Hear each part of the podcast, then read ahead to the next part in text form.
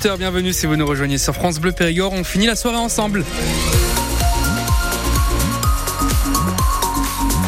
À 18h, c'est Lisa Guinic que nous retrouvons. Et Anthony, on va avoir euh, des nuages ce soir c'est ça Oui, exactement. Euh, un ciel euh, gris, des températures qui ne dépasseront pas les 13 degrés. On fait un point complet après journal.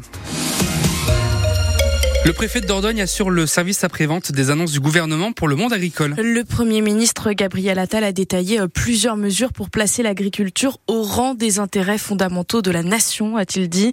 Juste après ces annonces, le préfet de Dordogne était sur une exploitation de Foulex en pays vernois pour discuter avec les agriculteurs, les agriculteurs de la FDSEA et des jeunes agriculteurs, Marc Bertrand. Les éleveurs ont préparé un ballot de paille en guise de table devant le hangar des brebis. On vous a fait après, monsieur le, préfet, euh, vite comme euh, le Premier ministre.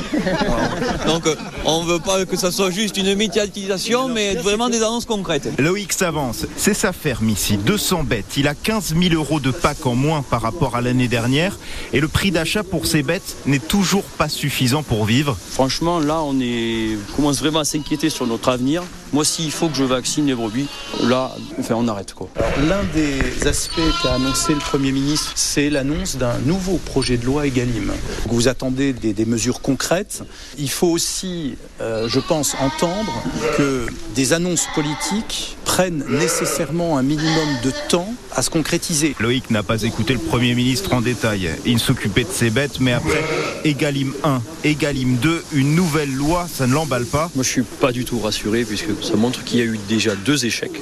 Je pense qu'il y a tellement de retard qu'on n'arrive pas à trouver vraiment la, solution qui, nous rassure. Quoi. En 2015, il avait posé une banderole sur la départementale. On vous nourrit, qui nous nourrit Presque dix ans après, elle est toujours là et il ne regrette pas de l'avoir laissée. Parmi les annonces du Premier ministre, cette loi Egalim 4, donc d'ici la fin de l'été. Le but, mieux tenir compte des coûts de production en associant les agriculteurs aux négociations commerciales entre les industriels et les grandes surfaces. Vous retrouvez le détail des mesures pour les agriculteurs sur francebleu.fr. Parmi ces annonces aussi, la promesse d'un renforcement des contrôles et des sanctions dans les supermarchés. Il y a d'ailleurs eu un contrôle au Leclerc de Trélissac en début d'après-midi. En Bergeracois, une trentaine d'agriculteurs menés par le syndicat de la coordination rurale ont rassemblé les produits non français dans un, dans caddie du supermarché de Creis. Ils ont juste avant, avec leur tracteur, manifesté devant le siège du Crédit Agricole à Saint-Laurent-des-Vignes. À Montpont, on comptait euh, sept tracteurs ce matin. Un quatrième calvaire tagué en Périgord vert avec euh, cette même inscription en référence à l'islam, Allah, à Saint Pantaly d'Exideuil. Ça commence à faire beaucoup de tags, Charlotte Jousserand. Oui, c'est le quatrième sur ces monuments chrétiens, ces croix de pierre installées à des intersections. Celles visées sont toutes dans la même zone entre Saint Pantaly d'Exideuil et Chervé-Cuba. Cette quatrième fois, c'est sur un calvaire à l'intersection de Saint Pantaly entre la route du pont et la départementale 705. Le mot Allah a été tagué en noir, mais on retrouve aussi le mot guerre écrit sur des panneaux de signalisation. Euh, Guerre, c'est un terme d'argot qui désigne un occidental dans certaines régions d'Afrique. Les gendarmes de l'identification criminelle de Périgueux sont venus faire des prélèvements de peinture comme ils l'ont fait les trois autres fois.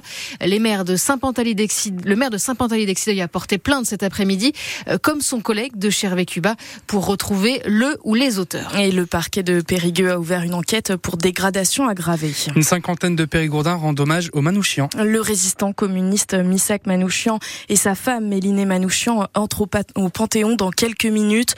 Le couple d'origine arménienne va être panthéonisé en face de Joséphine Baker. C'était la première personnalité étrangère à intégrer le Panthéon. En Dordogne, le Parti communiste et les jeunes communistes ont appelé à une commémoration des Manouchians sur la place du Général Leclerc à Périgueux, une place où se trouve un monument en hommage aux résistants. Le rassemblement a lieu avec un portrait dessiné du couple arménien.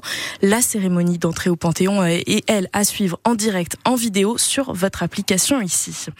Vous ne pourrez pas emprunter le pont du Flay à la frontière avec la Gironde demain et vendredi. Le département fait des travaux de sécurisation sur ce pont qui permet de rejoindre Saint-Avis-Saint-Nazaire. On ne peut pas, euh, on peut même pas passer à pied de 9h à 18h. Une déviation euh, est mise en place par le pont de Gardonne. Les Chèvres est sorti dans les salles de cinéma aujourd'hui. Le film de Fred Cavaillé euh, a en partie été tourné chez nous, en Dordogne. Les acteurs Danny Boone et Jérôme Commandeur jouent dans la Bastide de Montpazier et au château du un avocat qui doit défendre une chèvre accusée de meurtre. Écoutez la bande-annonce. Faites voir ce dessin? Josette, vous avez dit. Quel âge a-t-elle? 11 ans.